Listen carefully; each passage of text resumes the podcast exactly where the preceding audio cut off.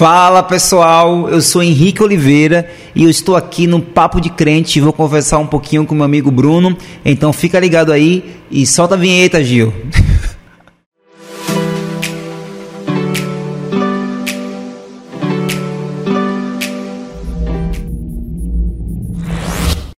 Fala galera, tudo na paz? Seja bem-vindo aqui ao nosso papo, podcast Papo de Crente. Hoje aqui na, nos estúdios da Igreja Batista Central e no apoio técnico, como sempre, nosso amigo Gil Melo, responsável também pelas comunicações da Igreja Batista Central. E hoje eu tenho o privilégio de bater um papo com o nosso amigo Henrique Oliveira. Como é que você tá? Tudo bem? Henrique Oliveira tem o mesmo sobrenome que eu, Oliveira, velho. Mas é Silva Oliveira também? Não, meu né? é Luiz Henrique Oliveira Silva. Luiz Henrique. É quase um primo A ali. gente tem Silva Oliveira. Tem Silva Oliveira, Oliveira e Silva. É investido, mas É. tá valendo. Me fala uma coisa, ah, essa essa essa ideia de você já tá aqui sentadinho bonitinho. Me- É coisa, viu? Mas deixa eu te falar, você tem quanto tempo já de igreja? Falando aqui em Batista Central. Bruno, eu hoje tenho 30 anos. Vou fazer uma conta aí contigo, tá? Tenho 30 anos, cheguei na igreja, eu tinha 6, 7, 8 anos. Então tem 6 anos, 24 anos. 24 anos. Mas você veio com quem? Foi sua mãe, seu pai? Então, é que foi? Quem me trouxe pra igreja foi minha irmã. Ana. Uma das minhas irmãs, Ana Lúcia, sim. Ana, sim. Só Lembro, que eu foi. tenho. Eu sempre faço a conta, eu tenho 13 irmãos. E Ana Lúcia foi a primeira a que se converteu. E ela foi o a pessoa que me trouxe para a igreja. Porque até então os meus pais não eram cristãos e eles iam para o candomblé. E aí, como filho caçula, eu era obrigado a ir para o candomblé. Embora eu nunca gostei, eu sempre fui aquele filho que deu trabalho no candomblé. Nunca dei trabalho na igreja, mas lá no centro eu queria quebrar tudo, queria dizia que estava com dor de cabeça, que eu não queria ficar lá. Eu só gostava mesmo da parte da comida, aí eu confesso. Ah, tinha, tinha uma comidinha boa. comidinha, o caruru ali. Mas, mas então você era o caçula, no caso. o dos três, caçula. Eu sou o 14 filho do meu pai. Porque assim, meu pai tem 10 filhos com meu pai, com minha mãe. E aí ele achou assim, não, tem muito pouco filho, eu quero fazer algo Achou pouco, além. né? É, achou entendi, pouco, achou pouco, pouco. é. Aí foi lá e fez mais quatro filhos extraconjugal. E eu sou o 14 filho do meu pai. E aí, como eu era o caçula, eu era obrigado a ir para onde eles iam, né? E aí eles me levavam, só que eu nunca gostei. E aí, um dia, Ana Lúcia, que já era convertida, aqui na Central, ela me trouxe. E eu fiquei apaixonado por esse universo. Apaixonado. Eu lembro que ela cantava no louvor. Sim, lembro sim. Lembra disso, né? Lembro sim. Sua colega de Minha ministério. colega foi grande, um Ó. bom tempo. Né? Ó. Ela ficou parte do Michel Louvor há alguns anos. sim. Isso, uma das primeiras sim. formações da, da equipe de louvor da igreja. E aí ela me trazia pra, pra igreja, e aí eu era tão apaixonado que quando tinha um ensaio de louvor, que era um período fora culto, né? Eu pedia pra ela vir também, porque eu queria ficar aqui passeando na igreja, o ambiente da igreja era diferente. Eu amava, acho que meu coração já começou a ser encontrado ali naquela época. E eu lembro também que eu estudava aqui no Monteiro Lobato. Inclusive, a sua mãe foi minha professora A de minha, mãe, ciências. minha mãe foi professora da metade do de Santana inteira. Professora botar, Noemi, aquele abraço. Noemi. Com certeza. Abraço, mãe. professora de ciência e biologia e eu estudava aqui no Monteiro Lobato e aí no intervalo às vezes eu vinha para aqui para a igreja para ficar aqui para ficar aqui porque eu gostava do ambiente Mas ah, era, era tendas ainda ou já era esse tempo não aqui, era esse atual? templo aqui de educação eu acho ou era esse templo aqui de educação ou era o Gênesis onde a igreja ainda era ali naquela parte eu não me recordo muito bem Será que do Gênesis? eu acho, que, não. mas eu acho que era esse templo aqui de educação esse templo que a gente Ah, tá eu acho que foi desse templo aqui. No caso, teve o Gênesis, o segundo aqui. Ah, e depois a gente foi pra tendas. depois foi para tendas isso Eu acho que foi o foi aqui ainda foi eu lembro que eu era lá em sim. cima tinha os bancos de madeira Sim, então foi lá mesmo. Eu Lá em lembro sim, é isso. E aí foi nessa época assim que eu fiquei apaixonado pela igreja. E aí desde então ela começou a me trazer e meus pais aceitaram, né, que, que eu viesse para a igreja. Nunca se opuseram não. E desde então tô aí, 24 anos. Cara, é um tempinho bom. Quase né? toda a minha vida, porque eu tenho 30, né? Cara, eu lembro que. Eu lembro assim.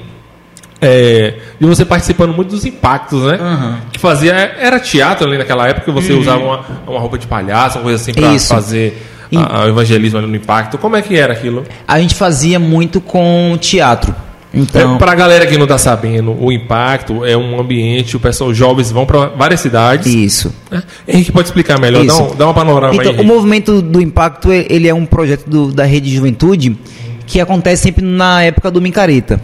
Então aí a juventude vai se reúne e vai para uma cidade aqui na Bahia com a proposta de evangelismo. E uma das ferramentas do evangelismo era a arte. Né, de impacto. Então a gente fazia teatro, fazia dança, usava palhaçaria, tudo isso como meio de abordagem evangelística. E eu me envolvia muito com isso, muito, bastante com isso. Tanto por uma veia artística, tanto também com a veia mais missionária aí. Cara, eu tentei uma época fazer essa parte artística assim. eu não consegui, não. Teve até uma vez que teve um curso aqui na igreja, tipo, pra você se soltar mais, Uhum. ser mais comunicativo, coisa e tal. Eu travado, velho, não conseguia não. Ah, mas assim, você é bem comunicativo, você é cara, eu ótimo. sou assim mais pra falar, mas pra Mas nada é uma comunicação gesticular. teatral, é, arte cênica não. Cara, eu acho que é uma coisa que vale a pena todo mundo fazer, porque desenvolve, Desenvolve o ser humano. essa- o ser humano, até para o evangelismo, você falar, facilita o processo, cara. Eu acho que tudo que eu aprendi sobre comunicação, eu aprendi muito no ambiente de igreja, inclusive minha vida toda foi desenvolvida aqui dentro, mas também com a parte da arte, porque a arte trabalha muito com exposição. Então você tem que se expor, você precisa comunicar, você precisa falar, você precisa saber gesticular bem. Então eu aprendi bastante nisso, me ajudou muito, muito, muito, muito mesmo. E, e você acha que esse tipo de estratégia levado para os impactos funcionava bem? Muito, bastante. A gente tá, a gente até tem uma, uma ideia assim que é basicamente as pessoas parecem que elas 80% elas preferem ver uma apresentação de arte do que ficar ouvindo alguém falando e falando, consegue comunicar muito mais. Porque, por exemplo, eu posso alcançar uma pessoa, mas a arte ela atrai pessoas diferentes e de várias idades, porque todo mundo gosta de arte. Gosta de música, gosta de teatro, gosta de dança, atrai. Então vem criança, adolescente, idoso, vem católico, vem ateu, vem espírita, vê a arte. E aí quando a gente usa essa ferramenta tem um alcance bem legal, muito bom mesmo. Cara, eu gostava bastante, para ser sincero, assim, porque a gente via, principalmente, atingia um público mais jovem, né? Eu via muita criança, né? Sim. você dava lá, é, é, vestido mesmo, Sim. né? Com a roupa de palhaço, então o pessoal... Que é mais lúdico. É mais lúdico, exatamente, essa é a palavra. Muito obrigado por ter me sinalizado. Esse lúdico é, faz com que a criança entre naquele Sim. mundo e faça com que é, seja a palavra seja fácil de, Sim. Uhum. né, do entendimento deles e dos pais também que estão levando ele para lá. Isso é, legal porque ferramenta a boa. gente fisga, fisga os pais com as crianças. Então a gente aprende esse mundo lúdico, a criança fica, pai, eu quero ver, pai, eu quero ver. O pai tem que ir junto com a criança, quando chega lá, os dois são alcançados. Então é uma estratégia. Não, acaba sendo uma estratégia É uma muito boa. estratégia. E, e você acabou trazendo isso também para os cultos, essa estratégia da, da arte como assim, apresentação?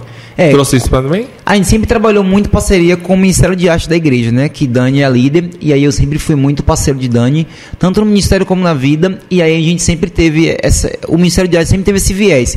Tanto um trabalho interno na igreja, como um trabalho de rua também.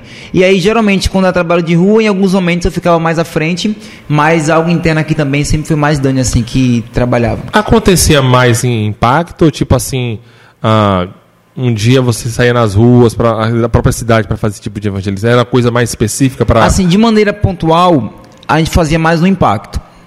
Mas de maneira assim esporádica, a gente fazia algumas intervenções também aqui nas ruas com, com essa palhaçaria. Hospital, presídio, tudo.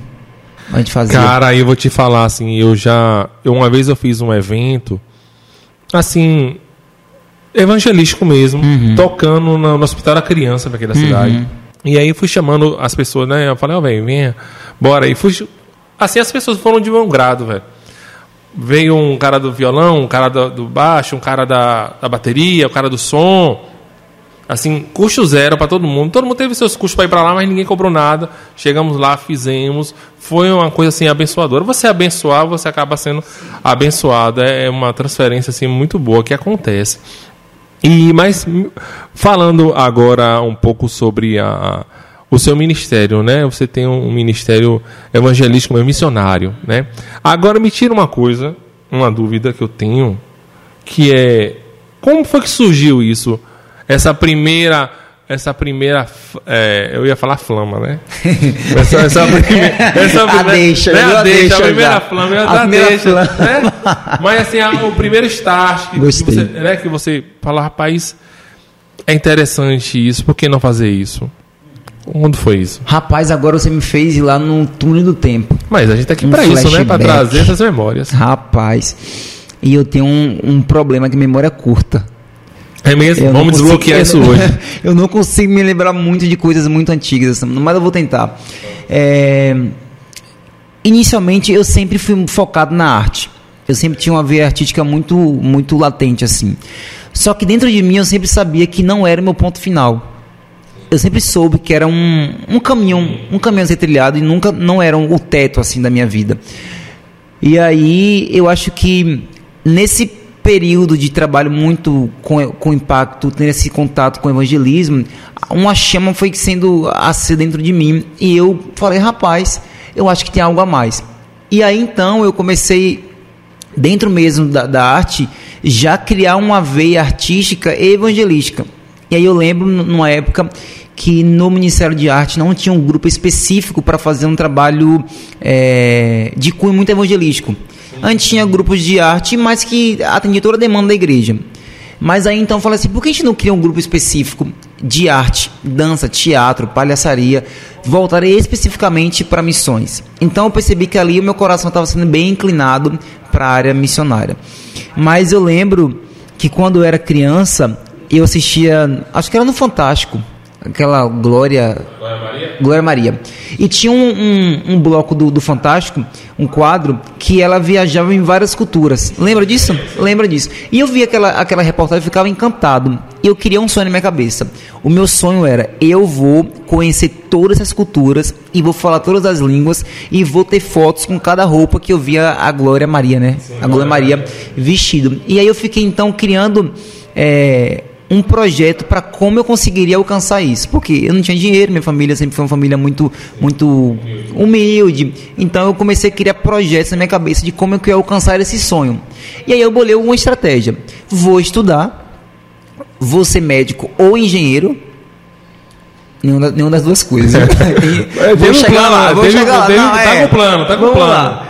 E aí eu falei assim, então vou estudar bastante, vou ganhar dinheiro e aí eu vou ter a, a- possibilidade de conhecer esses lugares. Mas eu ficava fascinado, Bruno, fascinado. Eu lembro que era o quadro que eu mais gostava. Eu ficava, meu Deus, como essa mulher consegue? Ela foi em vários lugares, eu queria ir para tantos lugares. Tinha lugares que passava que eu nem conhecia, nem sabia que existia, mas é um sonho no coração do menino começou a ser semeado através daquilo. E aí aqui na igreja também eu fui vendo é, alguns pregadores que vinham de fora e eu ficava atento quando via um pregador e tinha um tradutor. Aí eu falava, um dia eu vou ser um tradutor desses, desses caras e vou viajar com eles por vários lugares. Então dentro de mim tinha um desejo muito grande de conhecer várias culturas, de conhecer várias pessoas de vários lugares. Eu sempre fui muito dado a, a conexões com pessoas, sempre gostei disso. E conhecer culturas me fascina demais, assim. E eu vi então desde pequenininho o meu desejo de ser missionário. Só que, paralelo a isso, eu tinha um outro desejo quando criança, que era ser médico, mas eu queria ser médico para construir uma clínica para atender pessoas carentes. Eu não queria ter uma clínica para pessoas que pudessem pagar. Eu queria conseguir, não sei como é eu ia conseguir isso como criança, mas na cabeça de criança tudo é possível. E aí eu pensava assim, eu vou ter uma clínica e o nome dessa clínica vai ser Maria Luísa, porque é o nome da minha mãe. E aí, quando tinha sete anos, ela faleceu. E aí, quando era mais jovem, eu falei, então eu vou criar uma clínica em homenagem, em homenagem à minha mãe. Como ela morreu de câncer, então eu pensava, nossa, minha mãe morreu de câncer porque ela era pobre e não tinha dinheiro para poder fazer o tratamento é, prévio, né? Precoce. Para prevenir o câncer. Aí eu comecei a pensar nisso. Eu falei, então eu vou fazer uma clínica, atender um monte de gente pobre. E aí eu percebi que esse desejo meu de conhecer culturas e ajudar pobres nada mais nada menos era do que um chamado missionário. Só que na época eu não sabia, nem, nem sabia dizer se o nome de chamado Vem missionário. entender depois, é, vim entender muito tempo depois disso. E aí então eu fiz a faculdade, comecei a fazer faculdade de engenharia. Só que aí Ah, você fez a. eu fiz até o sétimo semestre de engenharia. Aonde? Na UFES. Foi mesmo, velho. Foi, na Difícil UFS. pra passar ali pra engenharia, velho? É, Estudou, hein, pai? O que? Isso eu estudei. Estudou, Eu viu? sou magro hoje. Na época eu não, eu não almoçava. Eu saía do colégio. E aí eu voltava para casa já nos livros, nos módulos, e eu lembro que eu não tinha dinheiro para fazer cursinho. Aí, lembra de, ah, pronto, a família de Dani, Deise e Danilo. Sim, pronto. sim. E aí teve uma época que eu pedi os módulos deles Pra estudar. para estudar no meu, no meu período de descanso, que seria o, o almoço. E aí eu chegava em casa, já comia os livros, comia, comia, comia o livro, e eu não, não, não almoçava e perdi mais peso. Aí meus irmãos, Henrique, você vai morrer. Eu falei, não, vou morrer não, tô bebendo água. Vou passar. Vou passar, vou passar, vou Passar, passar. focado. E aí passei. Passei e comecei a cursar, o- comecei a fazer o curso, ir para a faculdade, e, o- e a faculdade era é, diurno. Então eu entrava às 7h20 da manhã e saía 6 horas da noite. Isso quando não tinha aula no turno da noite, que a UF tem, esse, Tem isso, essa, misturando. essa grade É. maravilhosa. Vai ajudando o aluno, vai ajudando Ajuda sempre o aluno, né?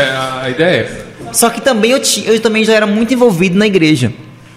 Então eu tinha que conciliar essa vida diurna lá na faculdade com atividades aqui da igreja. E eu nunca abri mão. Nunca abri mão de servir na igreja com desculpa de que eu tinha a faculdade, os estudos. Eu não sei, mas eu me programei e consegui dar conta de das duas coisas. Só que chegou um momento, eu lembro como hoje, eu estava numa aula de cálculo.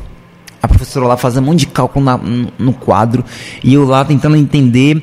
Teve um momento que eu tive uma experiência que para mim foi uma das experiências mais incríveis da minha vida, assim.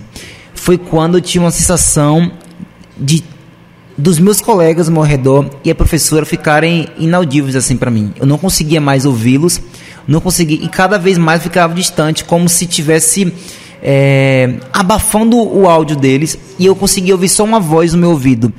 Abra o seu caderno e escreva projetos missionários. Foi bem louco assim essa experiência, mas foi marcante. Então, ali naquele momento, eu senti que Deus estava me chamando para uma outra fase, que era para ser missionário integral. E eu lembro que eu abri o caderno e comecei a escrever um monte de projetos missionários, um monte de projetos, os países que eu queria ir, tudo, escrevi, escrevi, escrevi, escrevi, porque eu ouvi uma voz e eu sabia essa voz de Deus. Ele me deu uma ordem, escreva projetos missionários. E eu comecei a escrever, comecei a escrever. E aí depois eu entrei numa crise, né? Porque o Senhor falou assim para mim: você vai deixar a faculdade e vai seguir uma carreira integral como, como missionário. E aí eu tive que abandonar todos os meus sonhos de criança, de jovem, para agora seguir o sonho de Deus. Fiz e sou feliz hoje, graças a Deus. E aí eu lembro também, só, só falando sobre essas confirmações que eu tive, essas descobertas, eu lembro que uma vez veio aqui na igreja um grupo do CFNAI. É um grupo lá dos Estados Unidos, do Texas, e é uma é uma universidade de ministérios, né, de missões. E eles vieram para cá. E eu sempre tive o desejo de estudar lá, nos Estados Unidos com eles assim, porque eles eram assim precursores em missões, eram destaques. Eu sempre quis esse, essa oportunidade. E eles vieram para cá, para Feira de Santana, pregar aqui na igreja. Em outra igreja também fui, parecendo aqueles aqueles tietes fãs, fui atrás. Eu quero conhecer mais. E eu lembro que um, um um americano, ele orou por mim. E assim, o inglês que, que, que eu sabia na época é muito menos do que eu sei hoje, mas eu consegui entender o que ele estava falando. E ele dizia sobre um, um chamado missionário. O Senhor está te chamando para as nações. Então, desde aquele momento, meu coração começou a, a fervilhar mais ainda, a ficar mais é, dado a isso. E aí, então, eu tive várias confirmações, assim, vários momentos onde o Senhor foi, foi dizendo para mim, confirmando. Então, tô aí. E, mas como é que faz para a pessoa se preparar para ser missionário? Tem, tem tipo assim, ah, não, para você ser missionário você tem que fazer um curso. Ou é Deus que vai capacitando e você vai indo? Como é que funciona essa. Tem uma, uma sequência lógica ou é ilógico? Como é que funciona? Assim, não tem uma sequência lógica, não tem assim um padrão predeterminado. Existem alguns princípios que é importante a pessoa cumprir. E você falou, você falou algo interessante que muitos missionários acham que eles não precisam disso, de preparação. Porque acham que é algo espiritual, você, alguns acabam negligenciando a parte do preparo. Mas não, não é coerente isso. Então, se tem um chamado espiritual, existe também um preparo espiritual. Então, eu acho fundamental um missionário ele se preparar linguisticamente, economicamente, se preparar eh, teologicamente, culturalmente. Então, um missionário, quanto mais ferramentas ele tem afiadas, maior vai ser o alcance dele. Então, existe toda essa essa roupagem, toda essa essa preparação que o missionário precisa passar realmente. Então, é muito importante. Mas eu acho que o primeiro ponto é um missionário estar ligado à igreja local. Porque é na igreja local que você é desenvolvido. Eu fiquei pensando um dia desses, assim, eu não me lembro de não, não ter uma área na minha vida que a igreja local não me desenvolveu.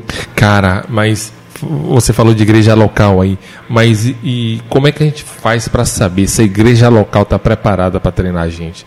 Porque assim, quando a gente está falando aqui, eu estou falando da Batista Central, a gente já sabe que é uma igreja está preparada, Estruturada. está estruturada, né?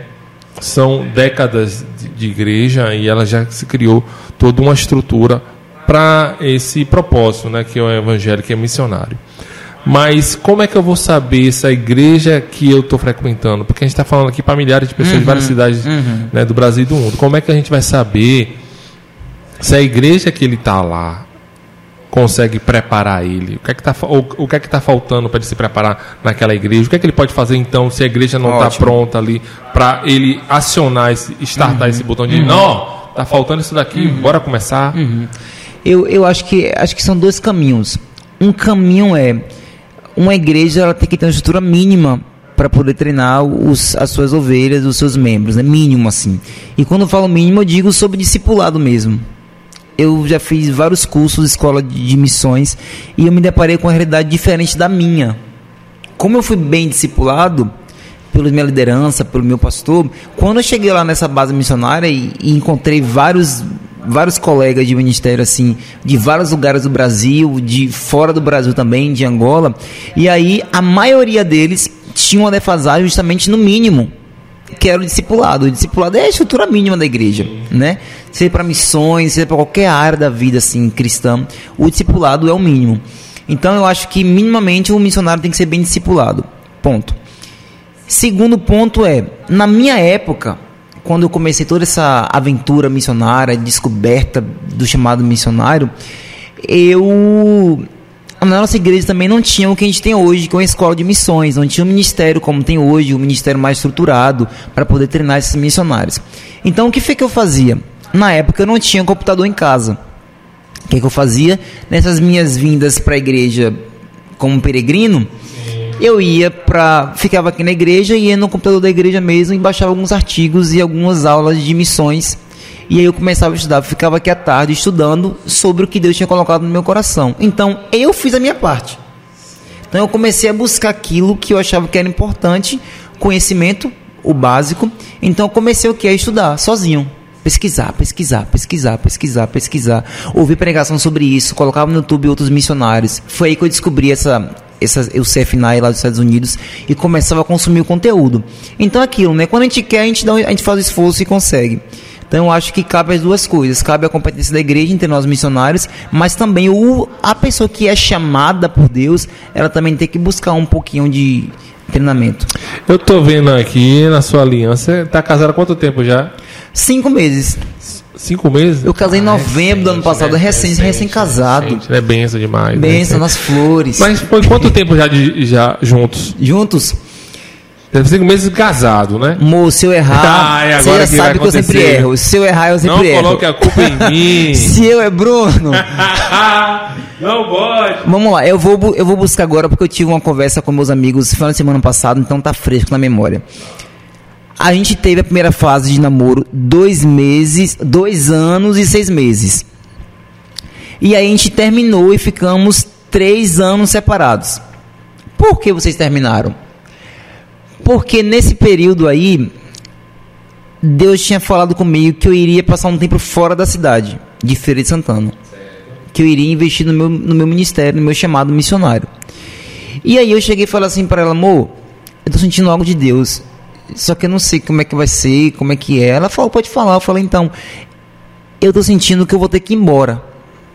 E aí o nosso relacionamento vai. Rapaz, como é que foi isso daí, velho? Ah, meu Deus e do céu. aí o nosso relacionamento Jesus vai vai. falando assim, tá simples, aí você tá falando agora aqui, tá bem simples do jeito que você tá falando, mas E o nosso. assim, a sensação, como é que foi, o horrível, preparo, você, péssimo. rapaz, agora, eu tô, Deus. agora eu tô sorrindo, mas na época É, foi agora péssimo. é exato. Eu chorei, depois que a gente terminou, eu chorei três noites seguidas. Eu não duvido, não acredito. Isso aí, Sabiamente. sofrência. Rapaz. Meu amigo, você já tá ali tudo certo. Falar, não. É, dois anos e seis Meu meses. Deus. E a gente tava numa época assim maravilhosa do relacionamento. Tá tudo bem, tudo bem, tudo bem. E aí Deus falou pra mim: você vai ter que terminar o relacionamento. Aí eu convidei ela pra gente orar. Tem que, Sim. crente tem que orar, né? Com aliviar, certeza, Pra é. aliviar a barra tem que orar. Tem, Tem que orar, senão ele não aguenta a pressão. E também não. porque a gente começou orando. Então eu falei assim pra ela, não é justo a gente começar orando e agora terminar sem colocar Deus no- na, aqui na parada. Então, vamos orar e ouvir de Deus. E aí, como é aquele crente raiz, eu falei, vamos fazer prova do Senhor. Vamos pedir um sinal específico, porque eu não queria largar o, largar o doce, né? Eu não queria. E aí eu falei, filha, vamos fazer o seguinte, a gente vai pedir um sinal ao Senhor. E o sinal vai ser esse: Deus tem que usar uma mulher para dizer termina ou não termina. Porque eu queria viajar com uma certeza de Deus. Não, pode viajar e continue com ela. Ou então termine e vá embora. E aí a gente passou um mês orando, um mês orando. E uma época, no ensaio de um desses grupos de missões de arte, uma liderada minha chegou assim, chorando no ensaio, chorando, chorando. Eu falei, o que foi? Ela falou, Henrique, eu, eu- eu recebi a notícia, eu não sei como te falar isso. Eu falei, pode falar. Eu pensei, uma mulher, deve ser ela a resposta. Eu tava caçando uma mulher assim, por favor, alguma mulher fala, dá uma resposta. Mas foi mais inusitado ainda. Essa menina, na época, a mãe dela morava em Boston, lá nos Estados Unidos. Eu nunca vi a mãe dela. Até então não tinha conhecido ela. E aí essa moça via minhas fotos, assim, com os grupos né, de missões, Deus falou, ore por esse rapaz. Lá em Boston, ela orou e Deus falou para ela assim, ó, diga a esse rapaz que ele precisa terminar o relacionamento dele e investir no chamado dele. Dessa forma. E aí essa menina chorando, chorando, chorando, chorando, desesperada, não queria falar, fala, amor, fala, fala. Aí ela narrou essa história e eu falei, é, não tem como escapar. Não foi nem aqui em feira, a mulher em Boston, que eu nunca nem conheci na vida, nem sabia, trouxe essa resposta, né? Deus enviou pro meio dela. E aí a gente terminou. E aí eu passei três anos, fui estudar e fiquei servindo no Ministério de durante três anos, viajar o Brasil todo, pregando, pregando, pregando, pregando. E aí, pronto, terminamos. E aí, quando terminou. É porque assim, ó, a gente pede uma resposta de Deus. Você pediu, agora recebeu, aí agora, né? Não, É você bom. pediu, receba. Não, é muito bom ter resposta de Deus.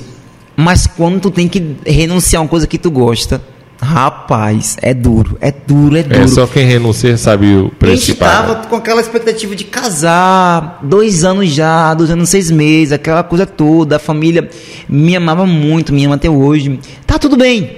A gente não terminou porque tava mal o relacionamento. Sim, tudo bem, sim. tá no pico do, do, do que é bom.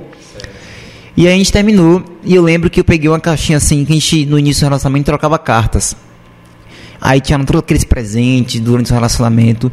Entrei no quarto, chorei, chorei, chorei, chorei. Pegou todas aquelas chorei. cartas Lendo e chorava, é, lendo. chorava, e chorava, e chorava. Três dias, três noites eu chorando, chorando, chorando, chorando, chorando. Mas eu falei, Senhor, eu vou abrir mão. Eu vou abrir mão por amor a Ti. Eu vou abrir mão. Serei obediente. Se a cruz eu tenho que carregar, eu vou carregar. Mas carreguei sofrendo, viu? Era duro. Cara, deve ser.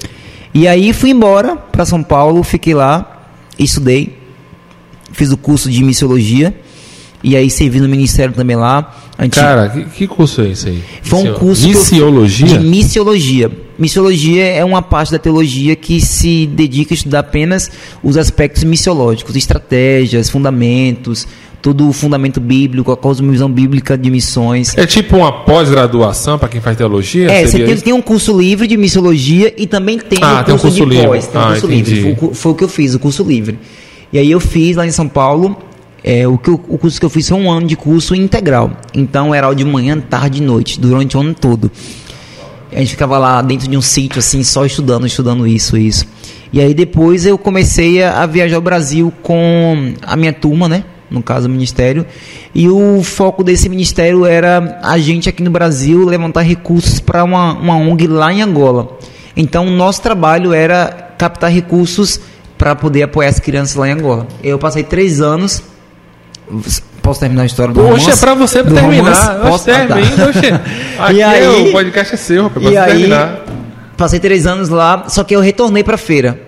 Também foi outra crise que eu tive. A gente tem dentro da missão, quando o missionário ele vai para um campo, ele tem algo que a gente chama de choque cultural. Quando ele retorna para sua cidade natal, a gente tem um choque cultural reverso. E aí tem também o que a gente chama de depressão pós-campo. E eu passei por isso. Porque eu imaginava que quando eu saí de Feira de Santana, interior da Bahia, um jovem almejava o quê? Ir embora. Eu só queria países, países. Que eu vou viajar o mundo todo. Só que chegou um tempo que Deus, eu lembro, eu lembro, eu estava na cidade, na cidade do Rio de Janeiro, num bairro de Realengo, hospedado em uma igreja. E o Senhor falou comigo: você vai voltar para a feira. Eu falei, eu não. Só, só um parênteses aqui. Como é que você conseguia essas hospedagens? Como é que você chegava nesse rapaz? Vou me hospedar aqui. Como é que era Como- isso? como Porque a- parece assim, você fala, não, me hospedei na. É. É, parece, eu cheguei lá. Agora, vou- tô indo aqui agora. é, Tô indo aí. Como é que é Não. esse processo, velho? Então, como é uma equipe, esse, esse ministério que eu fiz parte, na época, ele tinha mais de 10 anos já de trabalho assim missionário. Então, no Brasil, ele era bem conhecido, que é o Instituto Nici de Missões. E aí, e já tinha contatos com algumas igrejas. Então, a gente entrava em contato com, exemplo, é, Rio de Janeiro. Alguns pastores amigos nos apoiavam e a gente ficava hospedado nessas, nessas igrejas. E aí uma dessas igrejas que a gente se hospedou, na época que a gente estava falando de trabalho ali no Rio de Janeiro, foi em Realengo. E essa experiência foi lá. Por isso que eu citei o nome, a cidade e o, e o bairro que eu lembrei. E Deus falou assim, Henrique, o seu tempo aqui está acabando. Só que eu não queria que acabasse. Porque tinha um- uma proposta de ir para a Índia, de ir para Angola, e eu estava querendo isso, me treinando para ir para esses lugares. E Deus falou: volte para a Feira de Santana. Eu falei: não, eu não estou ouvindo isso. Não, Deus, não era esse objetivo. Eu não saí de lá com esse Já objetivo. tô aqui pra dar um pulo pra lá. E Deus falou: volta. Eu falei: meu Deus do céu. É tipo a flecha, né? Você É, tem que puxar a flecha pra ela ir. Rapaz, tu confirma. Aí é outra confirmação de Deus, viu? De os mistérios que eu tô aqui com Deus, o cara já revelou aqui agora. E vai revelando, né? Vamos falando. Aqui Vamos falando. E aí eu tive que voltar para Feira de Santana. E eu lembro que quando eu voltei a primeira vez, eu sentei na galeria aqui da nossa igreja e, e me senti um estranho na minha cidade natal, na minha igreja. Eu cresci aqui, mas eu estava o quê? Numa depressão pós-campo, num choque cultural reverso. Eu não queria realmente viver aquela realidade, mas eu voltei. E aí, quando eu voltei, o Senhor disse: Você vai voltar para Feira de Santana para você somar com essa igreja local. Tudo aquilo que você aprendeu, você vai agora desenvolver na sua igreja. Aí eu fui começando a entender o plano de Deus. Inicialmente eu não estava aceitando, estava recusando mesmo. Lutei, lutei, até entrei na sala do pastor Jades. O pastor Jades falou: Henrique, eu sinto de Deus que é para você ficar. Se você não ficar, você vai se frustrar. Na outra semana eu cheguei na sala chorando, ô pastor, eu tô frustrado, pastor, ô pastor, eu tô frustrado. Tudo que você falou aconteceu. Ô pastor, meu Deus, você falou, de... é pra ter te ouvido antes. E aí vim, aprendi todo esse processo e tô aqui até então. E aí, do romance, Sim. eu fui pregar na praça, né, no evangelismo, e a minha ex-namorada tava lá. Falei, rapaz. Pra facilitar o processo, né? Rapaz, falei, né? Aí deu aquela olhadinha assim, de três anos de saudade. Falei, é. Aí quando foi, cheguei em casa, ela disse que foi duas horas da manhã, ela tinha data gravada. Ah, com certeza. Não me recordo, mas ela falou que foi duas horas da manhã, eu mandei mensagem pra ela. É, você nem falou comigo, né? Nem deu pai do Senhor. Ou seja, já tá querendo puxar um assuntozinho, né? Claro. Ela falou, ah, você nem falou comigo. Eu falei, não, aí começou aquela coisinha toda, aquele papo de crente. Que acontece, né? aquele papo de crente. E aí foi. A gente começou. Aí depois a gente orou mais um tempinho para ver se era pra gente reatar. E aí a gente sentiu que era para reatar. Reatamos e depois ficamos dois anos namorando. Aí logo depois eu pedi ela noivado. Passamos um ano noivos e depois a gente casou. Casou em dia 20 de novembro do ano passado. Aí tá aí, na lua de mel ainda. Vida de casado é benção, velho. Isso aí não. E o filho é pra quando? Pra, para o mês? já? Não, o filho é pra daqui a três anos ou quatro anos. Não, e ela tá A caras- ela já tem essa conta, e- já, é? Já, filho. Já, Já se programou, já. Não, eu sempre, eu sou muito sonhador. E eu sonhava antes cinco filhos, porque meu maior sonho é ser pai. Eu quero ser pai. E aí eu queria ter cinco filhos, cinco filhos, cinco filhos. Depois que eu casei, fui diminuindo assim as contas. Porque eu tinha uma experiência com minhas duas sobrinhas que eu fiquei. Cinco filhos é Cinco filhos. demais. É porque eu vim na família que meu pai teve 14. É, também Eu tem não isso, podia né? desonrar É. a linhagem, né? É, tem que fazer por onde, né? Eu tinha que honrar meu pai. Tem 14, aí, Ah, pelo amor de Deus, não, não tem como não. Aí eu falei, vou ter cinco. Só que aí eu tive um dia uma experiência com minhas duas sobrinhas pequenas. Eu tava na casa da minha irmã. Eu tava lá lendo a Bíblia, planejando o estudo bíblico pro grupo, com meus livros e minhas sobrinhas. Tio, tio, tio, por quê, por quê, por quê? E começou aquela zoada na minha cabeça, que me apertando minha mente. Eu falei, ó, amor, eu só quero ter um- dois filhos. Dois. Aí depois fiquei mais estressado. Ó, só quero um, viu? Que, tem que ter. Então, se você ficar pensando demais, ia zerar essa conta aí. Não, ter ela um, falou. "Mô, mas tu queria cinco. Eu falei, tá dois. Vamos ter um. Primeiro vamos começar com um. Deixa Mas aí. goleada é assim, goleada você começa com um gol, depois é dois, três. Não tem goleada de 10 a 0 de vez, não. É um, depois é dois. Mas eu não quero ser artilheiro desse, desse time, não. Preciso não, só quero mar- marcar meu um gol e tá bom. Ai, meu Deus do céu, eu tô no dois, já tô ó, encerrada a. Dois, né? a Um menino e uma menina, né? É um casal. Ah, E e se fosse tá bom. É, velho. Lorenzo e tá- Maria. Já tá. Olha, já, tá, já tem Os até os nomes, já, né? Lourenço, desde pequeno eu tenho. É porque eu sou muito organizado. Então, até o nome dos filhos eu tenho já. Lorenzo Lorenzo e e Maria. Que benção. É, mas assim, você como, como casado, como é que fica essa vida missionária? É, A, a esposa também tem que ser missionária para estar se casando com você? Ou ela, não, não, não precisa ser missionária, pode ficar aqui. Rapaz, ó, é engraçado porque um, um casal que um é médico e o outro não é, ninguém pergunta, por exemplo, É. rapaz, você é médico, você vai casar com uma médica, não é? Você é um professor, tem que casar com uma professora. Mas quando é missionário ou pastor, É. será que a pessoa que você vai casar é missionário ou pastor? É, essa sempre pergunta tem, demais- sempre sempre tem pergunta. essa pergunta. E aí, Porque o pessoal pensa muito assim, o missionário é viajando o tempo Deixando todo. tudo, é, largando deixando tudo. Essa é que tá no imaginário, né? do mu- comum. é, um- é uma, é um- é uma mentalidade romântica, Sim, né? E também estereotipada.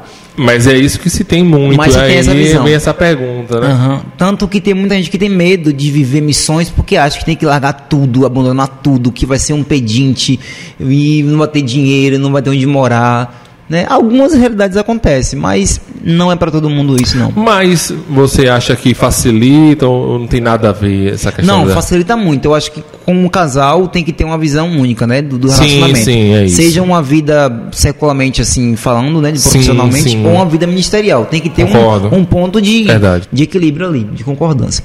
Mas então, antes de eu te responder essa pergunta, eu vou falar uma experiência que foi para mim fundamental. Como eu sabia que a minha vida seria integral, eu queria uma esposa que amasse essa vida. Ainda que ela não fosse integral como eu, mas que ela amasse isso. Porque eu não queria uma esposa que só me acompanhasse. Porque eu pensava, vai chegar um dia que ela vai cobrar isso. Fosse só cansar. a ajudante do mágico, né? Pois tava é. ali do lado, mas não tava participando. Não, né? que, é, eu queria que Entendi. ela tivesse envolvida mesmo. Então, é, dessa segunda vez que a gente voltou, é, na verdade, uma primeira vez que a gente voltou, né? Que a gente reatou, é, as pessoas me cobravam assim: Nossa, Henrique, não vai casar não, não vai casar não, tanto tempo namorando, não vai casar não. Eu falava, tu vai me dar minha casa? É, tem esse tipo de pressão, Vou né? pagar a Acontece, né? cerimônia. Eu já falava logo assim. vai pagar- Aí um assunto morre, me né? dá uma casinha, me dá uma, assim, ca o vai me dar uma casa, vai me dar uma casa, vou fazer minha feira. Me dá um, um aquele, como é que se diz? Uma bolsa feira, feira, todo, todo Um vale- um, um vale, vale. feira e tá de casa. E aí eu tinha algo com Deus assim no meu, no meu no meu íntimo, que era o seguinte, eu falava, Senhor, eu quero que ela tenha um, um chamado específico do Senhor. Eu quero que o Senhor marque o coração dela sobre missões. E aí vai ser o meu o sinal do Senhor para mim que eu, eu tenho que convidar ela para casar. E aí eu lembro quando teve o Descende, não sei se não sei, tu lembra quando foi o Descende? O Descende é um movimento é, internacional de, de despertamento missionário. Então, ela foi pro Descende, eu não fui. Ela foi para lá e eu fiquei aqui por conta de algumas demandas também aqui da, da igreja, eu não fui. E aí teve um dia do Descende que eu tava em casa já deitado, de madrugada ela me ligou, eufórica assim, eufórica. Amor, eu preciso te contar uma experiência que eu tive aqui com com aqui no Descende. E eu quero te contar. Eu falei, tá bom, filha, pode contar. Eu achei que era uma experiência, sei lá, qualquer experiência de crente nesses, nesses lugares. Mas o que ela falou foi: o Senhor disse para mim aqui que eu nasci para ter uma vida voltada para missões. Que Ele me escolheu para isso. Então, toda eufórica, Bem chorando, específica. específico assim. E aí, do nada, eu falei assim, no meio da conversa, ela contando a experiência, eu falei, agora a gente casa. Ela, oxe, por que tu tá falando isso? Eu tô te contando uma experiência espiritual aqui. Eu falei, porque essa era é, minha experiência com Deus. Eu tava pedindo uma resposta para saber se eu deveria casar com você ou não. E esse é o sinal. E aí, no mesmo ano, eu pedi ela em casamento. Mas ah, você acha que a pessoa precisa estar 100% focado para ser um missionário, assim, focado, tipo, tem que sair sempre para evangelizar? Ou ele pode, tipo, eu tenho meu trabalho aqui e de vez em quando eu saio para evangelizar. Ou então meu trabalho já é meu campo missionário. Sim, a, a gente tem a, a as, os campos de missões que é a missão local, nacional e transcultural. Nem todo missionário ele vai ser um missionário transcultural, que vai para outras culturas. Mas todo missionário ele é um missionário local. Então, se você é um, por exemplo, minha esposa é pedagoga, ela trabalha numa faculdade. Então, naquele lugar é o campo missionário dela. A nossa vizinhança é o nosso campo missionário. Então, onde existe um, um missionário é um campo missionário. Então, independe se é local, nacional ou transcultural. Então, algumas pessoas são chamadas para irem para outros países, ou Deus chama para um bairro, Deus chama para uma cidade, chama para um estado. Então, depende muito do chamado específico para cada um. Então, não é algo categórico. Todo missionário vai ter que largar tudo e ir para uma nação. Não. Eu acho que se Deus te disse que é um bairro, tem que ser obediente naquilo que Deus te chama. E aí a minha experiência com minha esposa, pessoal, não é a minha experiência. Né? Foi o, o modo como eu me relacionei com Deus para ter certeza de uma coisa da minha vida. Mas tem missionário que casa com pessoas que não têm um chamado missionário. E aí cada um se resolve com Deus e, e lida lá com o seu parceiro. Mas foi a minha experiência, né? Porque às vezes as pessoas querem pegar uma experiência de alguém, então naquilo uma regra de vida. E não é. A experiência é só para testemunhar. Eu vejo algumas pessoas assim falando sobre a questão missionária, por exemplo, uh, o pessoal comenta, ah, Bruno, para que o pessoal vai fazer campo missionário com a internet aí? A internet uhum. já está aí para facilitar tudo. Uhum. Tem que sair daqui para pregar no outro país, já que tem uma internet aqui. Ou então, para que eu vou sair da minha cidade para evangelizar, para fazer um, uma obra missionária, se eu tenho um monte de coisa para resolver aqui uhum. na minha uhum. cidade? Por que vai sair assim? O que, é que você pode sinalizar para esse pessoal que pensa assim, só de, ah, não, eu tenho que fazer só aqui. Para que eu estou indo para o outro lado do mundo para fazer o campo missionário uhum. se tem tanta coisa para fazer aqui? É, eu gosto de pensar tudo como que as coisas surgiram. Então, eu acho que a resposta mais correta a gente tem olhando para o princípio de tudo. E quando o próprio Cristo ele institui a igreja como igreja missionária, ele diz ide, né? Você tem que ir.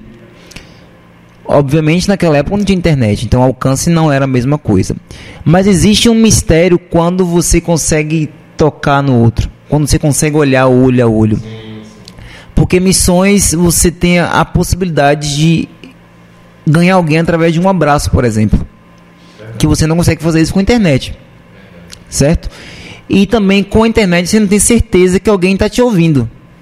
Por exemplo, você vai no YouTube e tem lá mil visualizações. Não significa que a pessoa realmente deu atenção para aquilo que você estava falando. Sim, para estar tá ligado tá lá. Está ligado e deixou aleatoriamente. Sim. Mas quando você consegue ir no campo missionário, você tem esse, esse feedback.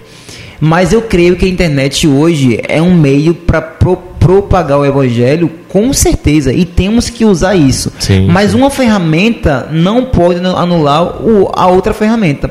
Eu acho que as duas têm que caminhar como parceiras. Então, sim, se eu consigo ir, concordo. eu vou. Mas se eu não consigo ir, eu posso usar a internet para poder divulgar o evangelho, com certeza. Henrique, é, pegando essa. Do nada uma, uma voz. É, do nada uma voz dessa é, a, a, a, a, ideia é, essa, Deus, é a voz. É Deus. É, pegando essa, a ponga dessa pergunta aí de Bruno, eu sempre ouvi e fui até um defensor em algumas, em algumas oportunidades da seguinte frase: Nós temos missões no nosso bairro, nós temos missões em nossa cidade, porque essa preocupação de ir para a África, de ir para outros países, sendo que nós temos a miséria aqui, no, no né, vizinho de nossas casas.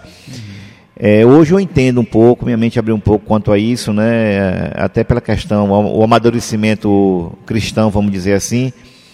É, mas como é que você vê a evangelização na sua cidade, no caso hoje em Feira de Santana. Uhum. Você, você acha que é, é preciso a igreja se preocupar mais com esse papel ou que ou deixe esse papel para os europeus fazer missões ao inverso, vir para cá? Como é que você pensa isso? Ou é um papel nosso?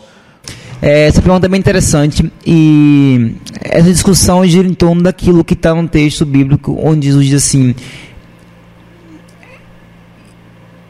de Jerusalém, Judéia, Samaria até os confins da terra. Por algum tempo, a igreja fez o que com esse texto? Criou uma escala progressiva. Então, primeiro você tem que ir para Jerusalém, que é a sua região local. Depois que você for para Jerusalém, você pode ir para a Judéia. E depois Samaria. E aí sim só você pode ir para os confins da terra. Só que no original, quando Cristo fala isso, ele não está dando uma ideia progressiva, mas ele está dando uma ideia de concomitância, de simultaneidade. Então, é ao mesmo tempo que você faz em Jerusalém, você faz na Judéia, você faz em Samaria e você faz aos confins da terra. Então, a ideia é o seguinte: não é uma pessoa somente fazendo esses quatro campos, mas é toda a igreja se envolvendo com todos esses campos. Então é por isso que a ideia de Cristo é uma ideia ativa de simultaneidade. Então é ao mesmo tempo. Então, ao mesmo tempo que Bruno está indo lá para a Europa, Gil está ali na Mangabeira ganhando uma vida e Henrique está ali no Rio de Janeiro evangelizando. Então a igreja, ao mesmo tempo, fazendo tudo isso.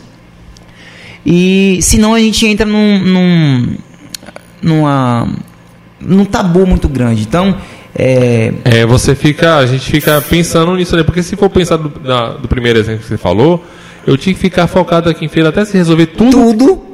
Para depois sair. Não é, é só isso, é, é aqui é... também, uhum. só que vai fazendo em outros lugares só também. Que tenho, só que eu sigo um princípio, ensino isso no ministério, que é um discípulo ele só está pronto para ser enviado até mesmo a Jerusalém quando ele frutifica na sua igreja local. Sim tem, sim. Muito, tem muito discípulo de Cristo que não frutificou nada na igreja local. Nada. E aí quer ir, quer ir, quer ir, quer ir. Achou bonito, falou, eu vou. Eu vou, eu vou, legal. Porque a pessoa usa missões como fuga também, né? Também. E para poder preencher as carências, ou para ganhar um título de herói, tantas outras coisas que acontecem. Mas é muito importante a gente amar o de dentro tem um texto bíblico, eu não me lembro qual é a referência agora, que dá a ideia de que primeiro eu preciso começar com minha família, com o de dentro. Então, obviamente, se eu estou no meu bairro, eu consigo alcançar mais pessoas do que se eu for para uma cultura diferente, porque eu tenho outros desafios. Eu não sei a língua, eu não conheço a cultura, muito maiores desafios à frente para surgir. Só que na sua própria nacionalidade, no, na, no seu local, a sua cidade, você tem a facilidade já linguística, tem a, a facilidade cultural e você já conhece, você sabe como que é. Então você tem aí um campo até mais aberto para isso. Então acho que é uma questão mais de estratégia. Só que de maneira pedagógica, a gente fala o seguinte: Pessoal, nós precisamos primeiro de missionários fiéis aqui em feira, para depois, em fidelidade com a sua cidade, você ser enviado para as nações. Então seria uma ideia mais de pedagogia, de discipulado realmente, para a gente poder sondar o coração do cristão, né? Ah, ah, eu sei que você trabalha muito com jovens, né, para essa parte missionária, mas você percebe que tem muito jovem assim que está querendo fazer exatamente o que você falou. Está ali, mas não para evangelizar, mas para fugir de alguma situação, de algum problema. Ah, Acontece muito. muito. assim, né? Muito, muito, muito, e essa dificuldade de você identificar isso, tratar essa situação, requer um cuidado pertinente, né? Eu me lembro que um, do, um dos grandes desafios que eu tive lá em São Paulo, na minha turma, foi porque a gente percebeu como é que, como é que era. É, tem tempo? Não, pode falar aí. Não? Não. não, não, pode contar. A, a, a pergunta é- Acabou agora. Não, eu tenho tempo aqui até de madrugada. O, o, o, Henrique, uma, uma das questões, né, uma, uma, das questões não, uma das imposições de Bruno quando trouxe o projeto para a comunicação desse podcast, né, o Papo de Crente, é exatamente essa, né? Não ter tempo. Ele tinha até uma ideia, que eu não vou falar aqui no agora, não posso falar em off. Só me proteja! Porque eu posso off. criar uma polêmica é, e depois eu posso estar criando uma armadilha para mim mesmo. Uhum. Né? Então eu vou me preservar. Tá bom. Então, assim, o tempo aqui tá né, vai fluindo aqui o papo. Se demorar né? muito, a gente vai pedir um iFood aqui. Eita, tá conta de Gil, eu tô aqui para isso. Esse era o meu medo. é. Então, nesse, nesse, nesse período que eu fiz a escola, no edital da escola tinha assim, que nós iríamos fazer o prático final na Cracolândia do Rio de Janeiro. Eu, ah, tipo uma prova final, é que você passava o curso todo estudando, tinha dois práticos, no primeiro semestre e no final, né? E aí o Cracolândia prático em São Paulo ou no Rio? Em São Paulo. São Paulo. Em São Paulo. A escola era em São Paulo, mas o prático seria no Rio. E eu fiquei muito empolgado porque eu tinha muita curiosidade de trabalhar na Cracolândia. E aí eu fui, cheguei lá. E aí, no meio do curso, a minha turma começou a desfocar. Não, Deus está falando para a gente ir para o sertão. pro sertão. E eu falei, rapaz, eu não tô sentindo nada disso não. Aí o pessoal não, orando, chorando, chorando, chorando, chorando.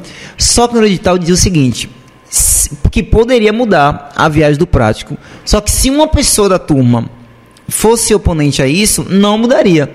E quem foi que se opôs? Você. Eu.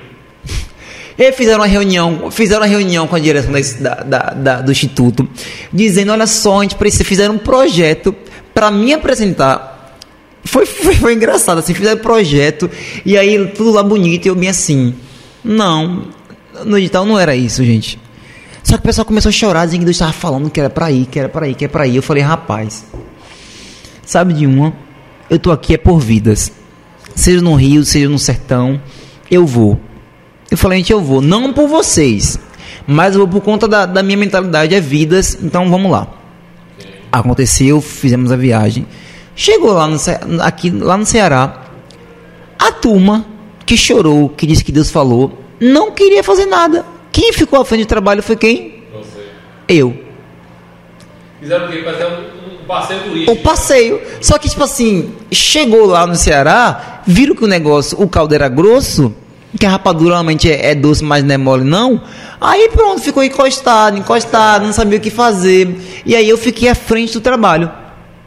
E a liderança me chamou e começou a conversar. Realmente, a gente percebe que nesse no prático, a gente percebe realmente quem tem um, cham, tem um coração voltado para vidas, independente. E eu poderia ser um encostado, porque eu estava lá contra a minha vontade.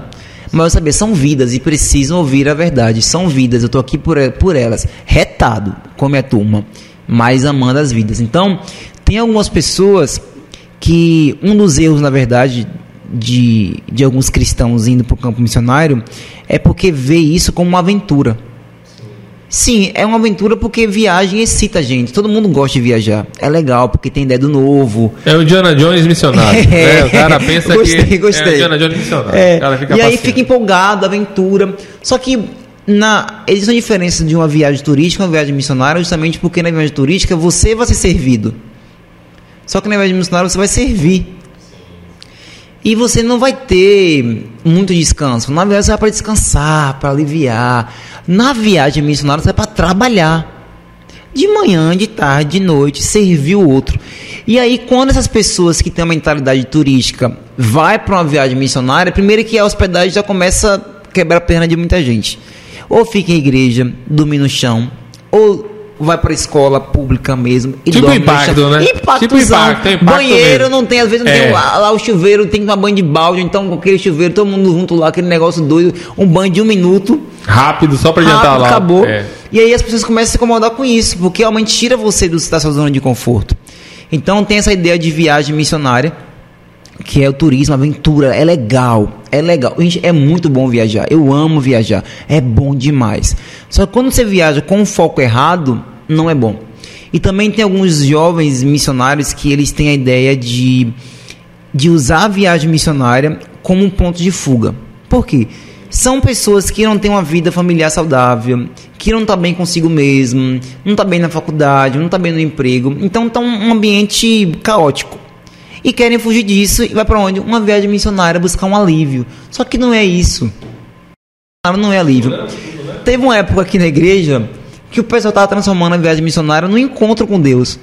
No curso do, tipo um do, o curso do Rever, que é para tratar a alma. Eu falei, gente, vocês não estão aqui não para tratar a alma de vocês não.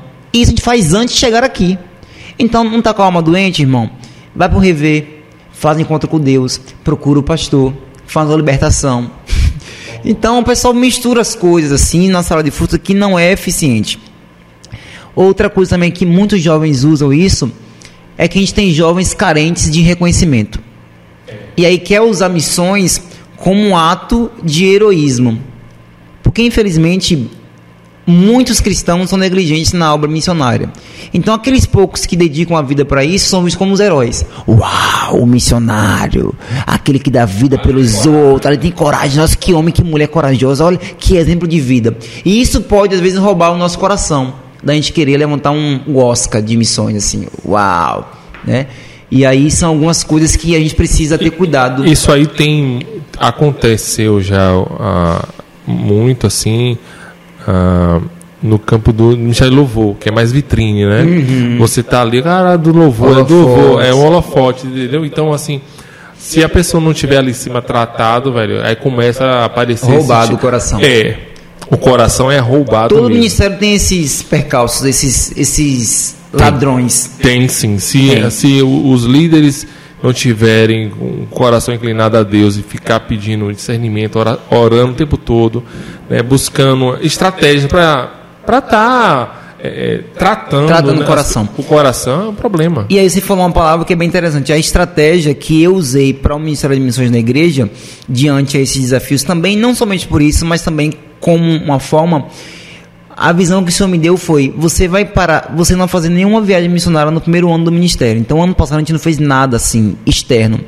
Qual que foi a visão de Deus? Você vai trazer esses missionários para um ambiente de oração, discipulado e oração. Então, ano passado foi tudo muito interno: oração, oração, discipulado. Por quê? Todo mundo quer viajar, mas nem todo mundo quer orar. Ninguém pensa assim: quando é que vai ser reunião de oração? Então, e a viagem, quando é que vai ser? Me fala. Mas ninguém fala assim, Henrique, eu quero orar na sala de oração. Ninguém fala isso. Mas viagem tem 100, 200, 300. Na sala de é oração fácil. mesmo. Terça-feira agora teve, teve o que? 15 pessoas. Essa pessoa não está acostumada a orar em casa só, assim, para orar assim, reunido também, mas tem que se deslocar para um lugar é, né. Mas na viagem também tem que deslocar ah, o amado, é, né, amado? Tem, isso, né? tem que deslocar também. Deslocamento para deslocamento é ser menor, é na igreja mesmo. Então, com isso, eu comecei a perceber o coração das pessoas. Aonde realmente estava o coração daquelas pessoas. Se era na causa missionária ou se é na causa dele. Né? Porque tem a causa missionária. Tá um filtro, né? É um filtro. Então hoje eu estou conseguindo perceber realmente. E meu intuito é mudar essa visão. Porque tem gente que acha que missão é só quando eu estou lá no campo. Então na pandemia eu não era missionário, porque eu não estava podendo viajar, as fronteiras se fecharam, então não tinha como ser missionário. Mas Missões se faz orando, ou indo, ou investindo. É uma dessas formas que precisa se envolver. Você não precisa estar no campo missionário, assim, culturalmente falando.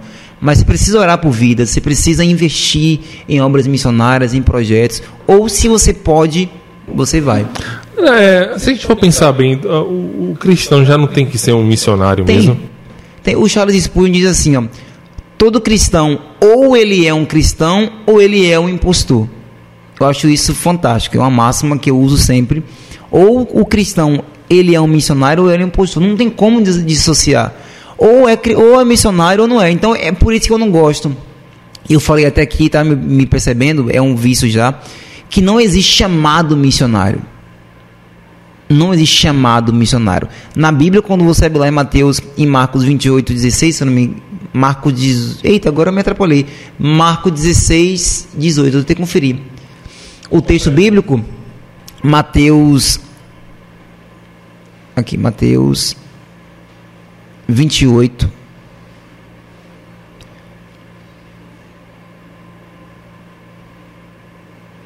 É isso. Mateus 28, 19. Que o Senhor diz: Ide por todo mundo, fale discípulo de todas as nações. Ali não é um convite, não é um chamado no original. Isso.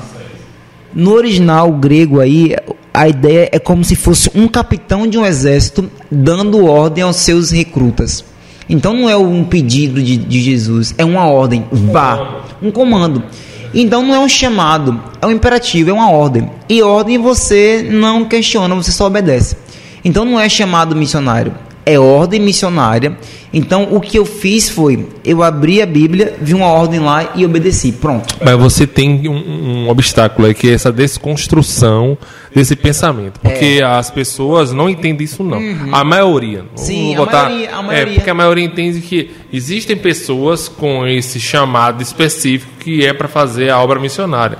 Só que a gente sabe que é para todo, todo, mundo, fazer, fazer essa obra missionária, independente de onde você esteja, você pode executar essa obra no seu trabalho, na sua casa, seu vizinho.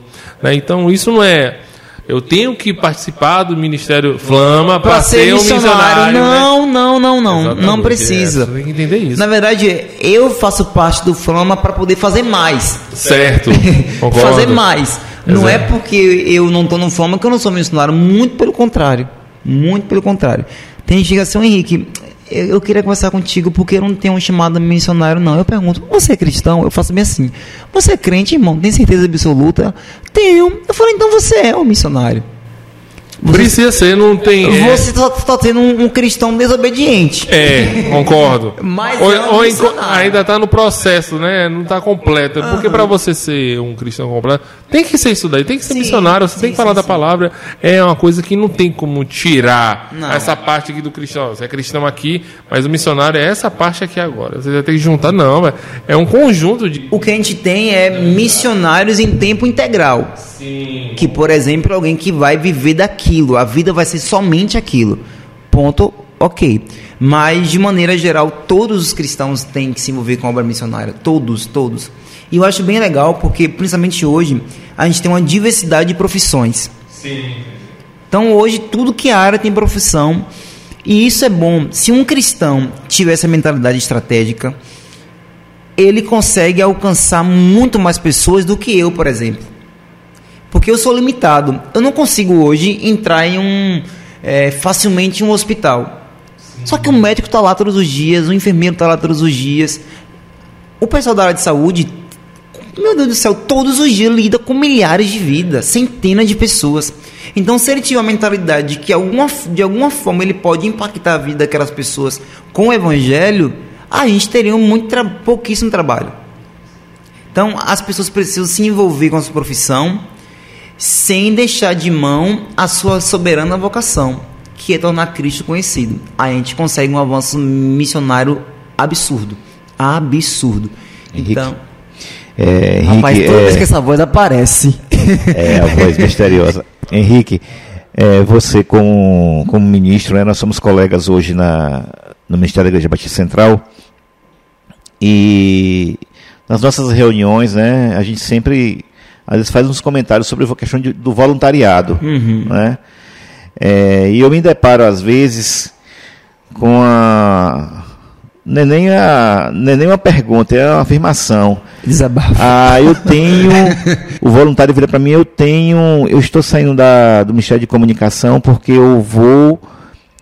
É, voltando para o Ministério de, né, de Missões, eu vou, faz, eu vou seguir o meu chamado missionário né? Porque Deus está ardendo no meu coração para que eu faça missões, ou intercessão, ou, ou N coisas, né? É, e aí, essa, essa resposta sua aí me acalentou meu coração, porque eu sempre pensei assim, uhum. né?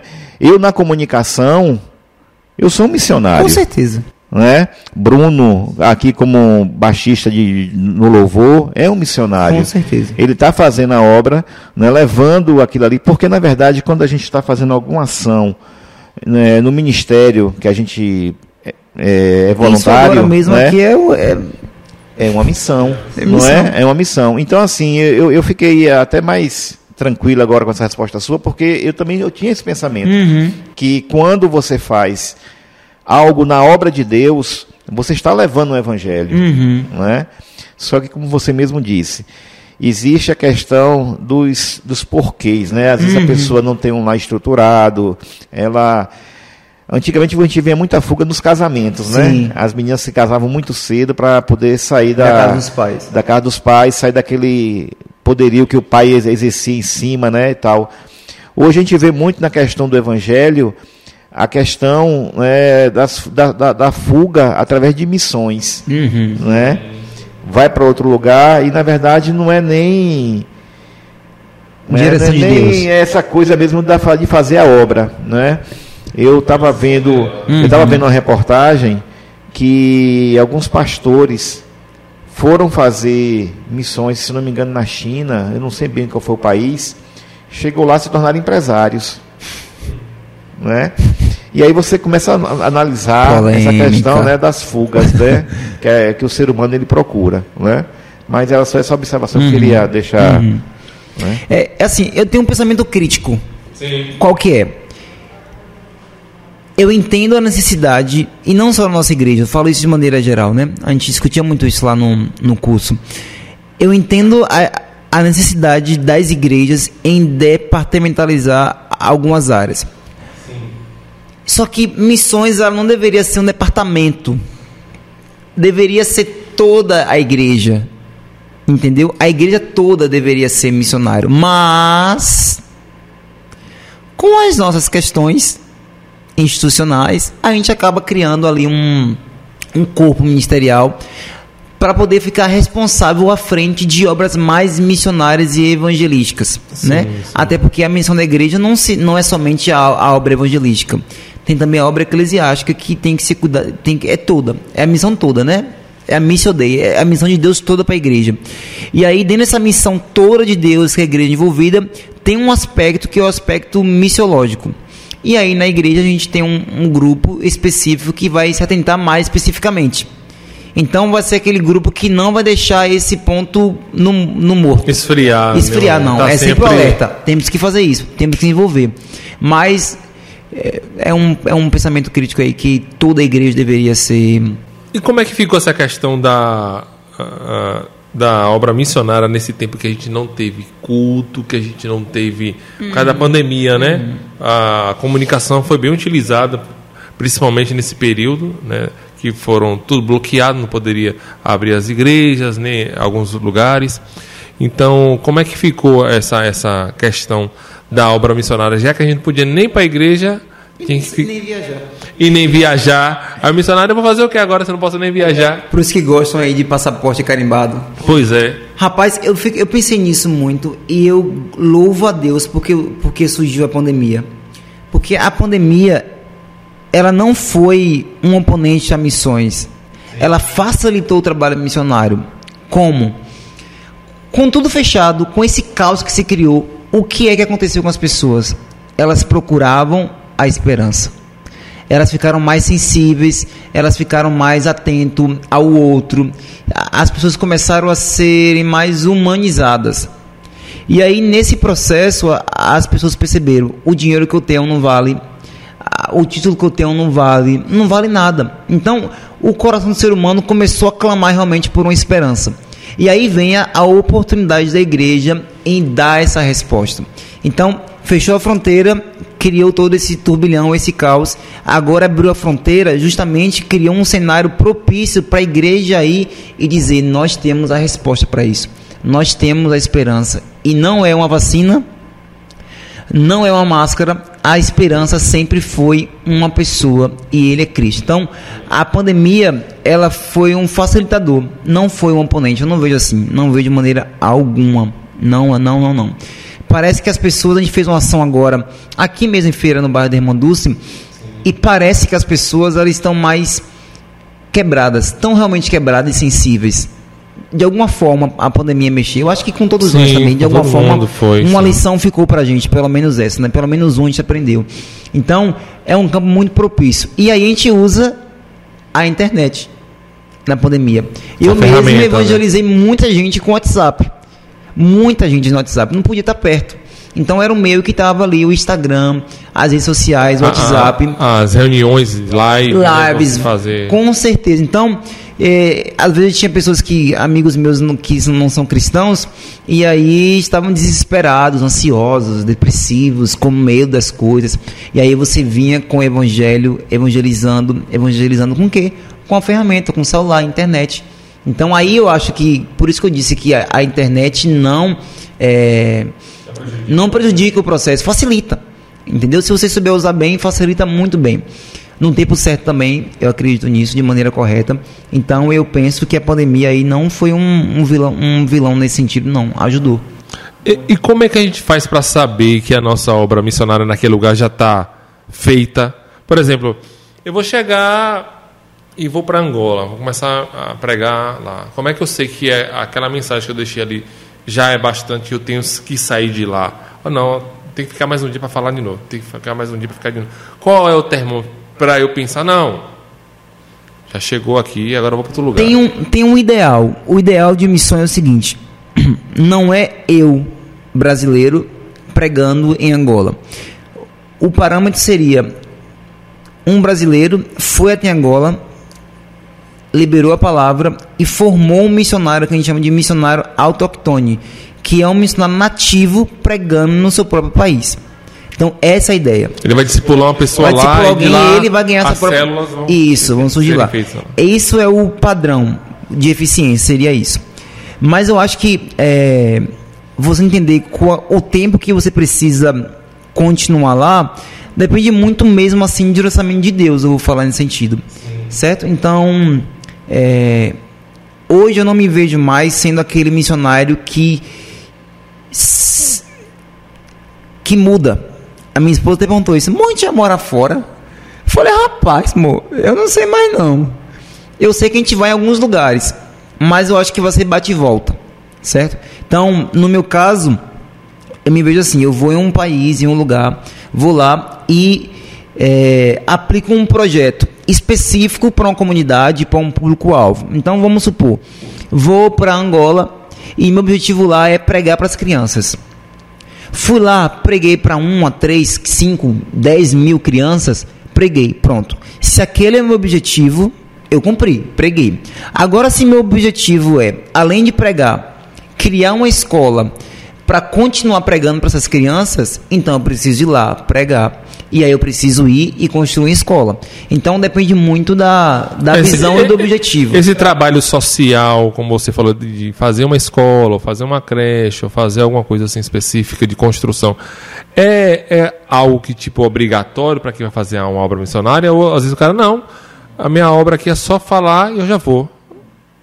Não tem esse, esse, essa fórmula, a fórmula é essa daqui. Não. Isso, isso até é contemporâneo, assim. Se a gente for olhar na história de missões, na verdade se dava mais por cruzadas evangelísticas. Então reunia muita gente de uma vez só, liberava o evangelho, pregava acontecia curas, milagres, maravilhas, e aí as coisas iam acontecendo. Não tinha uma tão preocupação de ter que ter uma escola, de ter uma ONG. Isso aconteceu, isso, isso é mais recente, né? Até o termo ONG é uma coisa tão mais, mais recente, escola. Então percebeu, então a igreja percebeu que ela não, ela não devia apenas somente ir pregar o evangelho, mas que também ela era responsável em atender questões sociais. Antes a igreja só se envolvia com essa parte mais mística, espiritual, e não entendia que o ser humano é um ser, um ser biopsicossocial e espiritual. Então a igreja começou a entender: não, o ser humano não é formado só da parte espiritual. E nós precisamos então atender a parte do, da psique do, do indivíduo, da parte social do indivíduo. Então vamos criar então projetos que englobem todos esses aspectos. E aí começou a surgir essa ideia de ONG, de projetos na, nas a Casa regiões. do Pai mesmo. A Casa do Pai, é por um exemplo, projeto... já é um projeto missionário. É um projeto missionário. e, e você acha que as pessoas têm, às vezes vai fazer essa, essa, ele sendo missionário, né? Falar, eu estou aqui falando nisso porque eu estou pensando no caso de Jonas, né? Porque Jonas foi lá e não queria ir lá e mesmo assim Deus arranjou uma maneira dele chegar lá e pregar o que deveria ser pregado lá. E mesmo assim ele se retou porque as pessoas se converteram lá, entendeu? Jonas é brabo, Jonas é brabo. É o caso, é. Eu tava aqui pensando, eu tava aqui pensando nele, eu tava lendo Jonas. É, porque eu fiquei, rapaz, e, e como é que é isso? Deus me manda para lá, eu não quero ir, mas Deus vai, vai inventar uma maneira de me colocar lá. E mesmo depois que ele me coloca lá, que eu prego, mesmo depois das pessoas se convertendo, eu ainda não aceito porque eu tô lá. É porque também no caso de Jonas tinha um ego, né, ferido. Né? Ele não queria não queria. é um ego ferido ali, na verdade, né? De Jonas. Eu, e aí, acho que é bem específico assim. E se a gente fosse pensar, seria a ideia de, um, sei lá, um judeu pregando para um árabe, por exemplo, e ele se convertendo, né? Mas, de maneira geral, o que eu vejo mais são pessoas que fogem realmente daquilo que Deus quer. Então, tem gente que foi chamado para pregar no Paquistão. Ah, não quero não. É morte certa ou fazer ah, não vou não. Eu tô, eu tô assinando um, um, tratado aí de suicídio, não vou não. Deixa eu mandar minha mensagem no WhatsApp aqui, quietinho. Deus, é, é não, vou mandar aqui em árabe. Então, Deus, por favor, manda, manda o Bruno. Não manda eu não. Eu falei isso porque eu tenho um, um uma. Vou falar chamado, tenho uma, uma vocação pro povo árabe, assim. Na verdade, essa é a minha causa de vida. Eu, eu sou ardentemente preocupado em levar o evangelho aonde ele não foi. Isso me incomoda muito, assim, muito, muito, muito, muito, muito, muito. Então, eu estudo muito sobre é, islamismo justamente porque eu quero alcançar os muçulmanos. Mas você acha que hoje no mundo tem lugares que ainda não ouviu falar o nome de Jesus? Tem. A gente tem aí, em, em média, 2 mil povos não alcançados. Isso eu não estou colocando para menos na estatística. Porque ah, isso é bem interessante, porque o que, é que a gente tem como nações? Os 196 países que, que tem lá com as bandeiras. Só que no original grego, quando o Senhor diz e de todas as nações, o nações ele não está olhando para uma bandeira e nem para um, um, aspecto geográfico ali. Não é isso. O que Cristo está falando é nações é etne e etne é grupo de povos grupos étnicos. Então, dentro de uma nação, você tem vários grupos de povos. Então, é muito maior. O trabalho é muito grande. Por isso que o texto fala assim: o campo está branco, só que falta trabalhadores. A seara é muito grande, só que falta trabalhadores. Então, pensando no Brasil. Brasil tem 27, quantos estados? 27? Nem sei. 27. Se não me engano, 27. 27 estados. Com o Distrito Federal. 27 estados.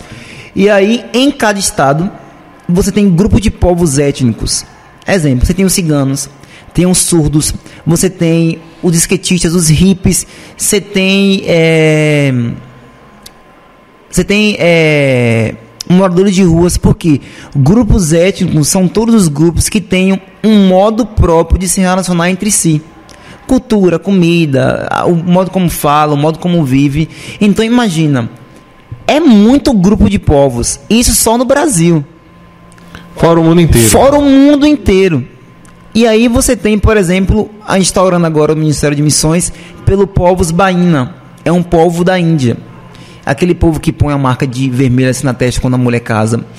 E aí existe 0,25% de cristãos lá, mas a estatística diz que é 0,0% de evangélicos. Ou seja, nunca ouviram de Jesus. Então tem povos que nunca, ainda no século XXI, não ouviram. Não é assim, por exemplo, Bruno. É, a pessoa ouviu sobre Jesus e teve a opção e decidiu, eu não quero. É alguém que nunca ouviu. Não, não sabe, sabe nem, nem, existiu. não sabe que existe, não sabe quem é. E aí você vê então de quem é essa responsabilidade. Nossa. Nossa, alguém precisa dizer assim, ó, eis-me aqui, Senhor, eu quero ir lá e tornar você conhecido para os baínas. Eu quero tornar você conhecido para o mundo árabe. Tem, tem povos árabes que eles nunca ouviram sobre Jesus, só sobre Allah. Então isso me incomoda. Eu quero muito ir aonde Cristo ele não é conhecido. É minha causa de vida, assim, e eu morreria por isso, de verdade, de verdade. E aí eu fui fazer um curso também sobre teologia islâmica foi mesmo? Foi. Onde? Foi em Minas Gerais. O nome do curso é UM3, Universidade Mundo Muçulmano. E aí é um curso que tem é, o objetivo de treinar missionários. Tem esse curso online? Ou é só presencial? Tem curso online. Eles começaram online por conta da pandemia. É muito, é ah, é muito interessante. Então, o online ajudou, né? Ajuda muito. O pessoal teve que se reinventar por causa do. Quem criticava EAD. Já foi, é. AD, EAD agora, agora é, é outro vida. patamar, filho. Acabou. É AD é vida, meu amigo. É, deixa eu voltar uma, a voz. A voz.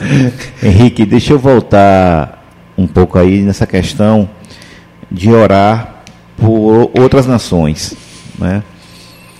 a gente vê assim um pouco de às vezes de oportunismo nas questões quando se fala orar por outras nações. Nós estamos agora vivendo uma época de guerra, né, na Rússia contra a Ucrânia. Contra a Ucrânia. E eu fiquei agora feliz com, com a sua fala em dizer que está orando pelo um povo que eu nem conhecia, uhum. né? Então, assim, eu acho que a gente deve realmente ter esse, esse cuidado, né, essa preocupação de orar, não depois que a coisa já né, aconteceu, né, que as coisas estão em manchetes e tudo. E aí eu queria saber de você, apesar que eu acho que você já respondeu uma parte disso, mas como é que você vê é, no projeto Flama de, de missões essa questão de você orar por outras nações, outros países, outros estados, outras cidades. É, nós tivemos agora todo ano acontece isso, mas esse ano, cada vez que acontece, a gente pensa que, né, que foi maior, né? É uma questão agora no Rio de Janeiro das, dos deslizamentos, né? Uhum. Que mataram algumas pessoas.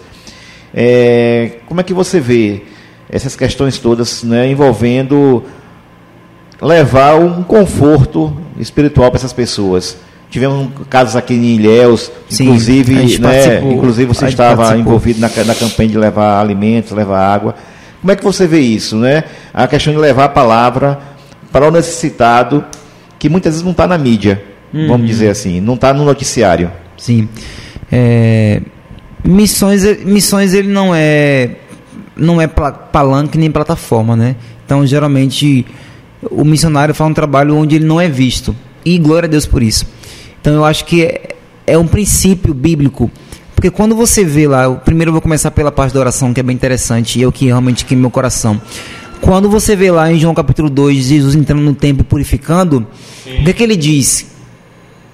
Ele fala o seguinte: ele vira as mesas do, dos, dos comerciantes e fala o seguinte: Vocês transformaram a casa do meu pai em covil de ladrões, mas ela será chamada casa de oração por todos os povos. Olha que legal. Cristo está ressignificando a igreja, dizendo: Eu criei isso aqui, o meu plano do meu Pai é para que vocês fossem uma casa de oração por todos os povos, ou para todos os povos. Então, a oração por, por povos não alcançados é um meio que a igreja tem em trabalhar em parceria com Deus para alcançar outros povos. Porque quando a gente ora, por exemplo, orando, a gente está orando agora pelos baínas lá na Índia, a gente ora para que o Senhor desperte missionários brasileiros, para que missionários brasileiros ou missionários ferenses sejam despertados para irem até lá. Nós oramos também para que, de alguma forma sobrenatural, o Senhor possa abrir os olhos desse povo para conhecer a Jesus. A gente ora para que as mulheres lá sejam mais respeitadas e tenham dignidade de vida. Então a gente ora de maneira completa para que o Senhor efetue essa vontade. E aí não traz prestígio nenhum você orar por um povo que ninguém aplaude. Né? Que nem conhece. E nem conhece. Então é fácil você falar, não, vou orar para os Estados Unidos. Nossa, que legal. Todo mundo reconhece. Fazer uma obra missionária lá, lá em Manhattan. Inclusive tem uma crítica aí que na minha cabeça desse movimento tão grande, tanta. Eu não tô, não tô entendendo ainda. Qual? Desse movimento de tanto, tanta gente indo para os Estados Unidos é, abrir igreja lá nos Estados Unidos. Sim, sim. Eu, eu, eu, não tenho, eu não tenho muita paciência para isso assim. Eu acho que a gente tem que abrir igreja lá no Afeganistão, no Paquistão. É, eu vi o pessoal comentando que quando abre lá, acaba sendo um, um polo de, uh, de franquear para os outros países de maneira mais fácil. É, tipo assim, a, tipo a rodoviária lá nos Estados Unidos para os outros países acaba sendo mais fácil do que você estar tá aqui no Brasil ou você estar tá lá no, no Afeganistão. É, mas cada um fala. Mas, não, cada um fala e faz o que Deus colocou no coração, né? Enfim, mas Gil falou sobre a questão dessas enchentes do Rio de Janeiro, lá em Petrópolis.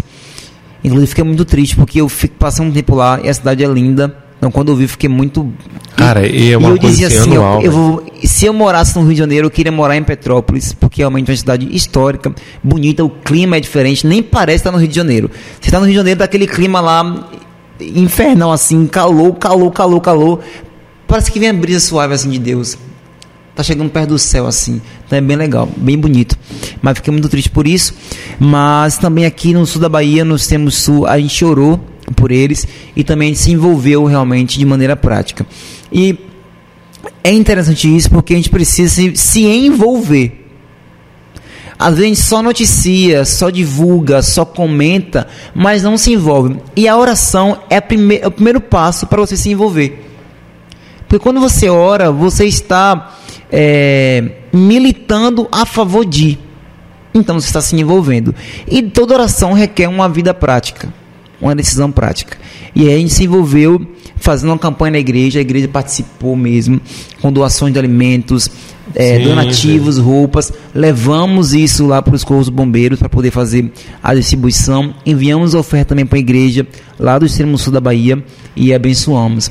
Então é importante tem uma premissa do movimento moraviano que é um, o maior movimento missionário do mundo. Os moravianos eles oravam, oraram durante 100 anos ininterruptamente, 24 por 7, ou seja, 24 horas durante toda a semana. E eles tiveram o maior envio missionário da história até hoje.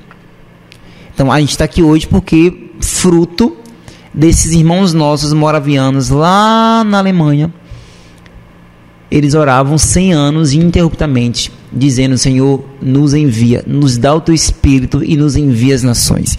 E aí acontece o maior evento dos moravianos, que foi dois jovens de 25, 26 anos.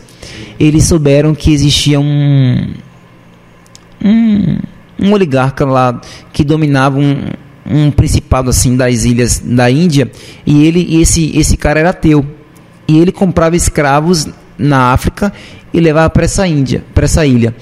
E aí esses dois missionários jovens moravianos ficaram sabendo disso e tem o primeiro contato com esse dono, né, dos escravos, o ateu. Perguntando se eles poderiam ir lá e pregar o evangelho para esses escravos. E como ateu, ele disse: Não, aqui ninguém fala sobre isso. Aqui não, na minha ilha ninguém vai falar sobre isso. Eles voltam para a sede, né, para a base dos moravianos na Alemanha, e eu continuo orando, orando. E eles sentem um chamado de Deus específico. Vocês precisam ir pregar para esse escravo na Índia. Mas como se o dono não permite? E aí eles sentem no coração. Nós vamos nos tornar escravos desse homem para ter acesso e pregar para esses escravos. Então eles vão para essa ilha. É, eles vão para a ilha como se, se vendem como escravos e na despedida a família chorando, os irmãos chorando e algumas pessoas perguntam assim: mas por que vocês são tão jovens? Por que vocês vão fazer isso? E eles respondem assim: para que o cordeiro receba a recompensa pelo seu sofrimento. E a recompensa do sofrimento de Cristo são vidas. E eles vão pregar para os escravos e nunca mais foram vistos porque não tinham como mais voltar. Então se tornaram escravos para libertar os escravos. Então, a oração com a vida de entrega e doação é sim um, um estilo de vida missionário. Então, por isso que eu acredito que nós precisamos permanecer nessa estufa de oração, interceder mesmo por vidas, clamar para que o Senhor possa despertar os corações, mas entendendo que aquela oração sua pode ser respondida por Deus através da sua vida. Então, é perigoso. Fala assim, Senhor, salva lá o pessoal na Índia, salva lá o pessoal no Paquistão, salva o pessoal aqui em Feira de Deus fala, é, estou precisando de alguém mesmo, vai ser você. Então, a oração, esse convite para oração é, você pode ser a resposta. Você pode ser a resposta. Você está preparado para tá isso? preparado. O ex-me aqui É, tá, porque 20 tá horas falando, não, vai ser, vai ser Gil que vai. Eles falam, não, vai ser você que está orando. Então, tem esse pensamento assim, e eu tenho persistido nisso de sermos uma casa de oração para todos os povos. Você acha que hoje as igrejas evangélicas no Brasil, não falando só Feira de Santana aqui, ela tem essa mentalidade missionária ou é tipo é algum grupo que aparece um ou outro falar sobre missões ou as igrejas tão conectadas com essa ideia da missão, de missões mesmo? Eu acho que falta um, um bom caminho ainda para as igrejas de maneira geral ter essa visão mais completa. Eu acho que não falta um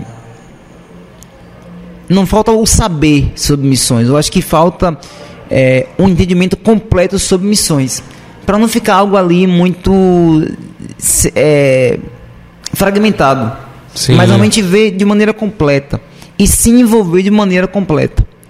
Então eu sonho com o dia que as igrejas vão realmente serem as próprias bases missionárias. Por que aconteceu?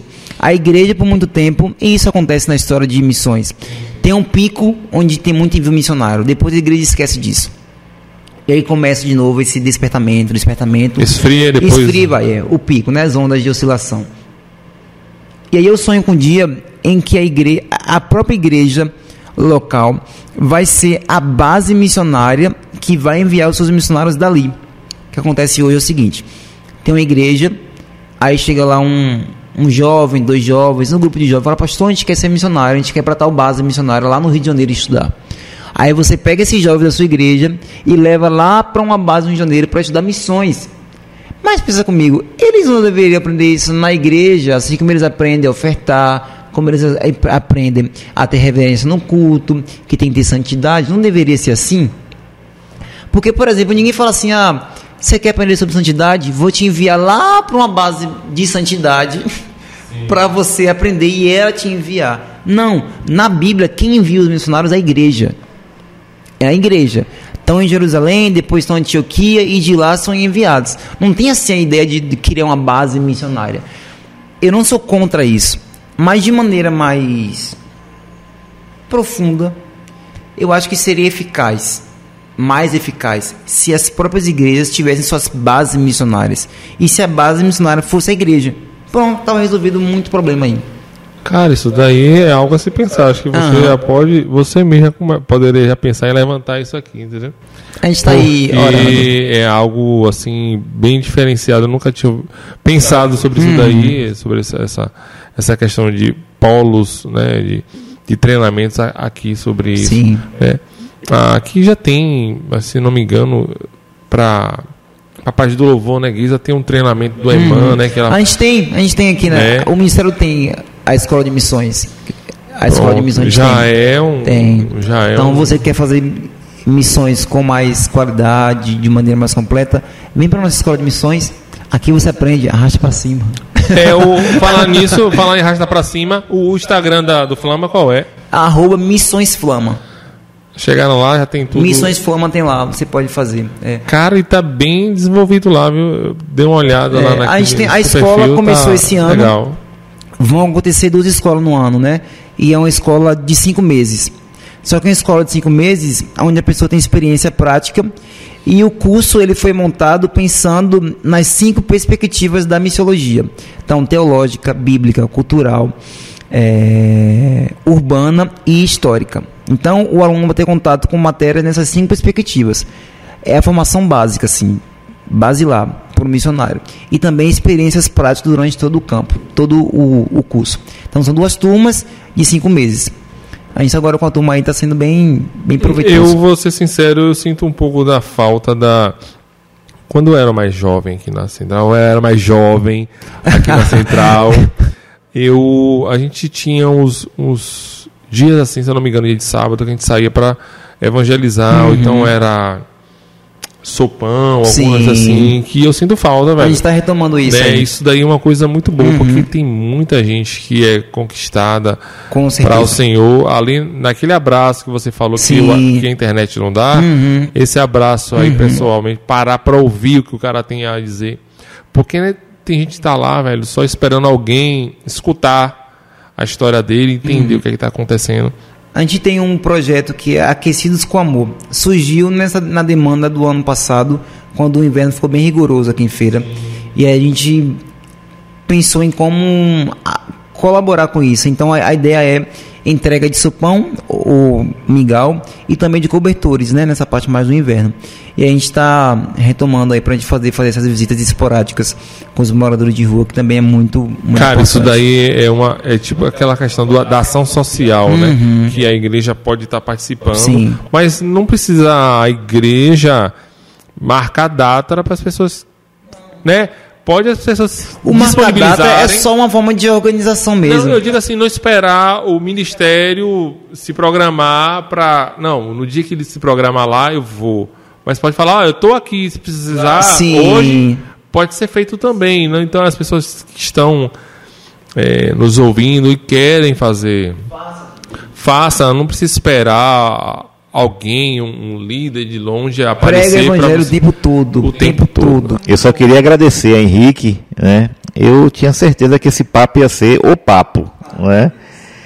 É, Henrique é, realmente é uma, é uma pessoa que veio só realmente assomar no Ministério da Central e que essa, essa empolgação, né, essa esse transpirar o evangelho que você tem, que possa ser contagiante para o teu grupo, né? que nós sabemos que tem muitos jovens e adolescentes ali contigo, e que eles, eles realmente sintam isso em você e que vejam em você né?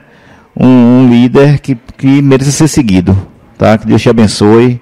Obrigado pela oportunidade de estar aqui, né? Dar uma, uma brechinha na sua agenda tão corrida. Ô, oh, Jesus. Né? Valeu, Henrique. Rapaz, é uma bênção trabalhar com o Gil. É Muito demais, obrigado. Legal demais. Então, para finalizar, o Instagram é o Flama? É, arroba Missões Flama. Missões. Tudo junto, é. Se o pessoal entrar no IBC Feira, lá tem algumas postagens, dá para poder ver lá o Instagram. Bom demais estar tá aqui, viu? Obrigado. Bruno, é muito bom ver você aqui. É muito bom você aqui servindo mais o Senhor. É bom demais.